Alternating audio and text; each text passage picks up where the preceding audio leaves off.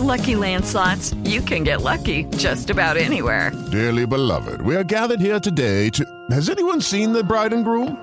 Sorry, sorry, we're here. We were getting lucky in the limo and we lost track of time.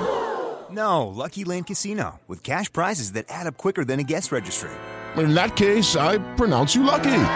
Play for free at LuckyLandSlots.com. Daily bonuses are waiting. No purchase necessary. Void were prohibited by law. 18 plus. Terms and conditions apply. See website for details. Este es el podcast de Rocío Córdoba. Una mujer como tú. A mí me gusta cuando, pues aunque sea a distancia, me encuentro con un buen amigo. ¿Cómo estás, mi queridísimo Leopi? Yo ya te extrañaba. Yo también ya te extrañaba aquí guardadito desde mi casa. Caray, ¿qué tal que nos mandaron al, al rinconcito de pensar a todos, mi querido? Estamos castigados. Totalmente. ¿Estás de acuerdo? ¿Cómo, ¿Cómo has venido interpretando esta loca realidad? Bueno, a mí no me fue tan mal porque traía yo unos planes macabros que involucraban darme unos encerrones de grabación. ¿En serio? Sí, sí, sí, así coincidió. Entonces, Adiós contigo, Chihuahua. sí, sí, sí, me la facilitó.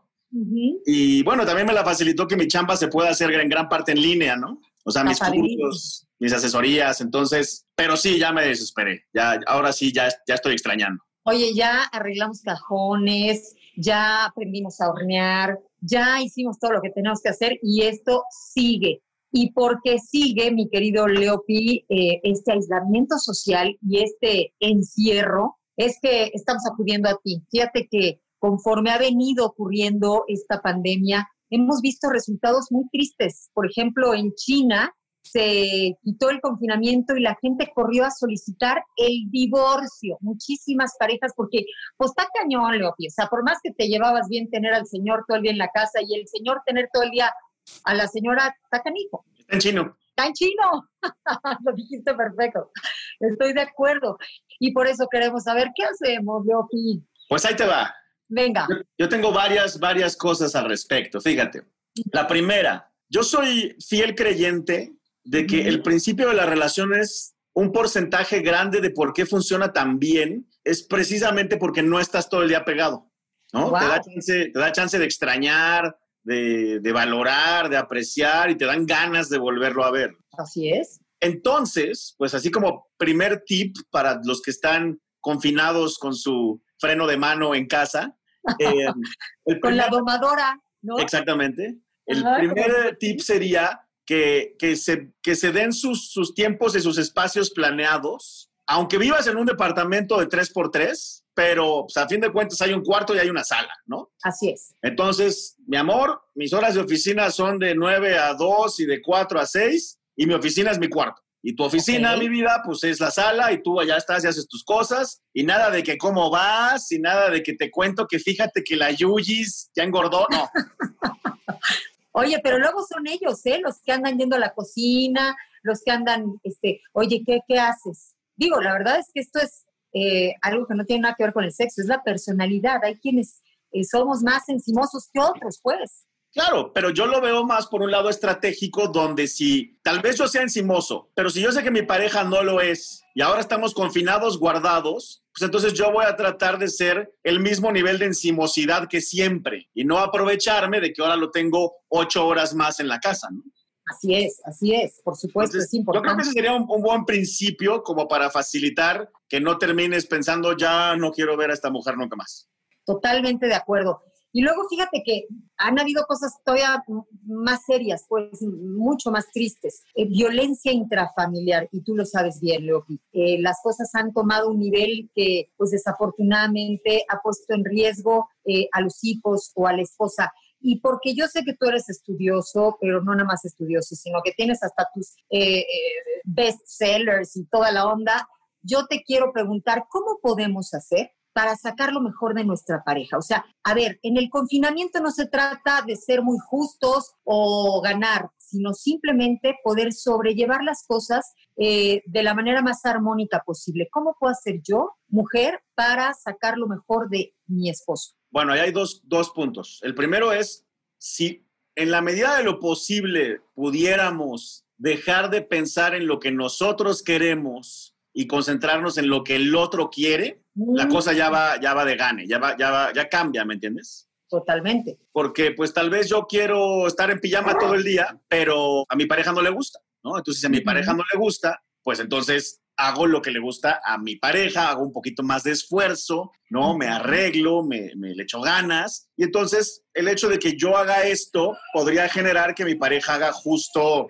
lo mismo, ¿no? Claro. Ya sea por obra y gracia del Espíritu Santo o planeado o hablado, ¿no? Que, que digamos, a ver, pues como vamos a tener que estar aquí encerrados conviviendo quién sabe cuánto tiempo, dime, dime qué te gusta, qué no te gusta, o tal vez ya lo sabes, ¿no? Eh, entonces ya, eh, cuando ya lo sabes, pues ya es más fácil pensar todos los días, lo que va a facilitar que esto salga bien es precisamente hacer lo que le gusta a mi pareja.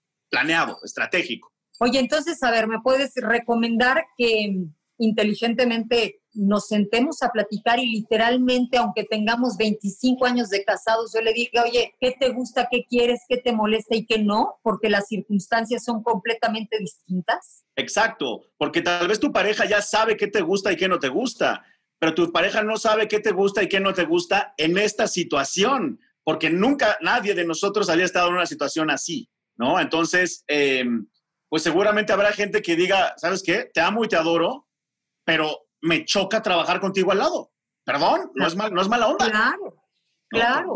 Yo cuando trabajo estoy concentrado o, o me gusta mi silencio, ¿no? Y a ti te gusta trabajar oyendo a Selena. Pues, mija, no, Exacto, ¿no? Y muy válido tanto uno como el otro. Pero es que te lo digo porque cuando uno lleva ya cierto tiempo con la pareja, la verdad es que creerías que es hasta absurdo preguntarle qué le gusta y qué no, porque luego nos sentimos así muy Juan Camaney de yo ya lo domino, yo ya sé qué quiere él y qué necesita, pero son circunstancias completamente eh, atípicas, ¿no? No, y fíjate que además hay un elemento agregado. El elemento agregado es, todos estamos asustados, ¿no? Todos estamos, no me quiero enfermar, no quiero que se me enferme nadie. Y Así además de, de- de asustados por la enfermedad, asustados por la economía, el trabajo, el dinero, el futuro. Y Totalmente. tal vez, aunque lleves 5 o 10 años con tu pareja, pues tal vez tu pareja llevaba 10 años sano y con trabajo, ¿no? Sí. Y entonces sí. ahora también estás viendo una nueva realidad para la cual no se había ensayado. Y fíjate, pasa, pasa una cosa bien loca. Las mujeres, eh, esto es un cliché, pero es bien cierto. Las mujeres son súper buenas para el multitasking. Cuando una mujer tiene un problema, eh, pues sí, se va a concentrar en, a- en arreglarlo, pero el resto de su vida sigue funcionando más o menos bien. Y en cambio los hombres no. Cuando nosotros tenemos un problema que nos abruma, toda nuestra energía y concentración se va al problema y todo lo demás se hace chiquito.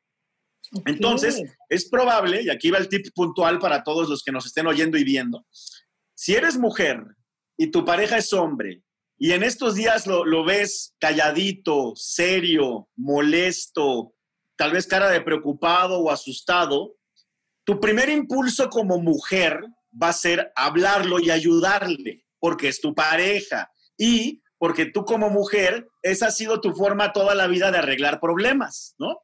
Las mujeres cuando tienen una situación, le hablan a la amiga y a la mamá y a la hermana, Así es, claro.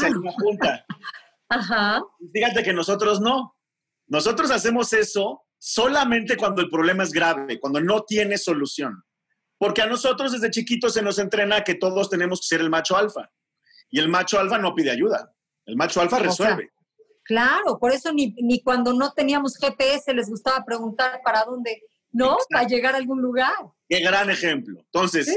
si no pedimos ayuda ni para llegar, aunque estemos perdidos, menos vamos a querer ayuda para resolver el conflicto en el que estamos metidos mentalmente eh, con este tema. Y aún menos vamos a querer que la que nos ayude sea nuestra pareja, porque según nosotros, para nuestra pareja tenemos que ser el que resuelve, Fuerte. el fuerte, el valiente, el que provee, ¿no? El príncipe.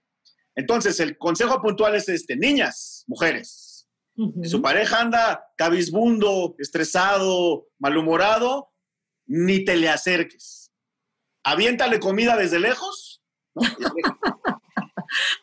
Y hombres, si tu pareja la ves preocupada, triste, sacada de onda, tú sí acércate, pero antes de acercarte a resolver, acércate primero a papachar, acércate primero a escuchar, Tú sí sabes, claro. Oye, por esto te buscamos siempre, Leopi. Fíjate, lo dices tan, tan, aparentemente tan simple, pero hay todo un análisis detrás, ¿no? Para entender qué tan diferentes somos. Y ahorita eh, yo creo que nos estás dando, híjole, la clave más eh, precisa para que las cosas se calmen, porque yo he hablado con amigas, como tú dices, y la gran mayoría dicen eso, no, pues es que anda de malas, no, pues ni quien lo aguante, no, pues anda en lo suyo. Y claro, todos traemos eh, la misma preocupación de lo económico, de nuestro trabajo, de si va a seguir, si no va a seguir el negocio, vamos, lo que habíamos emprendido. Y, y lo describiste perfectamente bien. Es cierto, cuando nosotras lo vemos así, identificamos o creemos que si nosotras estuviéramos así, tendríamos que tener a papacho, compañía y nos estás informando que no necesitan eso los hombres, para que actuemos pues en base a lo que nos está diciendo mi querido Leopi. Ahora, nada más una aclaración. Yo, yo tengo que generalizar mucho, pues porque estamos hablándole a mucha gente, ¿no? Claro, hay excepciones. Eh, Es prudente hacer primero un análisis o incluso si ya estás en ese nivel de confianza, preguntar. Así, oye, mi amor, ¿qué prefieres? ¿Te dejo a que resuelvas lo que traes en la cabeza o quieres que me siente aquí a escucharte? ¿Qué te late? Porque tal vez haya, hay un hombre que sí diga, no, ¿sabes qué? Sí, ven, ¿no? Y otros Claro. que sí digan, no, no, estoy bien, yo lo arreglo. Perfecto. Entonces, Sí. Oye, y a veces cuando dices, ahí le avientas un poco de comida, ahí va la mujer en la noche con el sandwichito, ¿no? Este, oye, aquí te dejo. Ah, sí, que no me molestes. O sea, y entonces sí, le echamos una interpretación terrible, ¿no? Ni siquiera me agradece, es un pelado, es un... Pero a lo mejor de verdad su angustia no le permite ser tan cortés como tendría que ser, ¿no? Por ejemplo. hay gente, hay gente que se le va el hambre cuando está angustiada. Entonces, ella va a pensar, chale, uno tratando de ayudar y este malagradecido, y él pensando, chale, con esta vieja está viendo que me está llevando pifas y, y me trae un sándwich. Sí, caray, no, no, es que es tal cual. Oye, este, a ver, tú nos has hablado de estos matripuntos y es eh, tratar de, pues, de hacer cosas buenas para ganar un crédito y después aprovecharlo, por decirlo de alguna forma. Y en estos tiempos, pues nada podría ser mejor que querer hacer estos matripuntos. Eh, ¿Cuáles podrías recomendarnos en este encierro del terror donde no podemos pedir mucha esquina? Pues bueno, mira, obviamente eh, la, cuarentena nos abrió también toda una gama de actividades a las que tal vez no estábamos acostumbrados, ¿no? Eh, digo, en, en ciertos casos mucha gente sí, ¿no? Pero, pero, por ejemplo, si ahora compartimos la casa todo el día, pues ¿qué le toca a quién, no? Cuando tú no estabas todo el día y yo sí estaba, bueno, pues a mí me tocaba esto y a ti esto otro, pero ahora es diferente. Entonces, aquí lo que conviene es, bueno, a ver, vamos a repartirnos y ya una vez repartido y que quedan las cosas que tal vez a nadie le gustan, bueno, ahí podríamos empezar a implementar ese sistema, ¿no? Entonces, a ver, Juan, si tú lavas los platos, porque yo odio lavar platos, si tú lavas los platos, cada vez que lo hagas te ganas 10 matripuntos. Acumulas 100 y te toca un masajito en los pies. Y entonces tal vez Tal vez a él no le molesta tanto lavar los platos y con tal de que le den su masaje dice, yo me los echo a todos, no me importa, es más, Claro. es más, ¿no?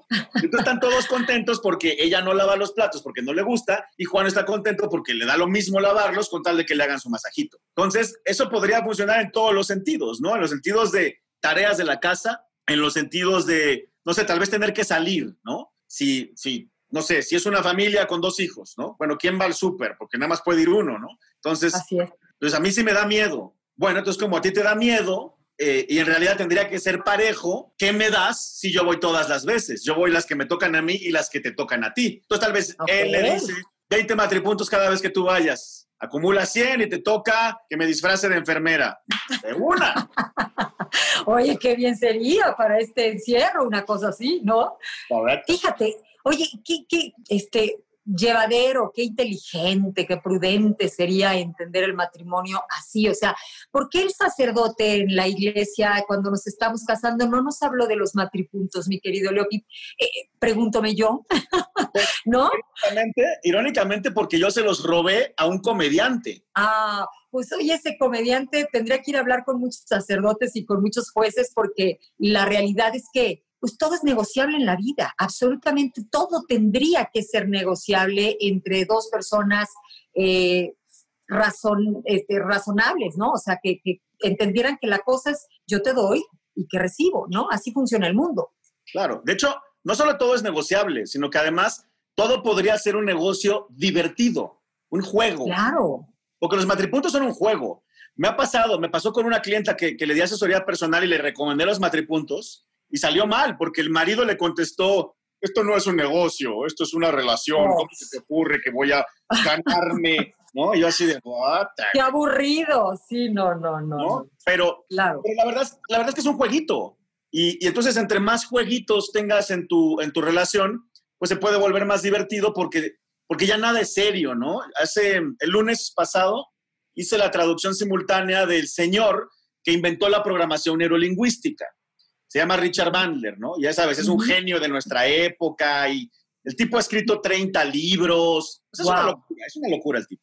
Eh, y, di- y dijo una frase que se, me hizo, que se me hizo muy importante, muy, todos deberíamos de traerla en la cabeza, ¿no? Eh, y, y lo que él dijo fue, si estás en una relación, la prioridad absoluta tiene que ser pasártela bien, divertirte, ¿no? Ya todo lo demás es extra, pero lo primero tiene que ser que cada vez que, es con tu- que estés con tu pareja digas, ¡qué chido! ¡Qué divertido! Wow. qué onda".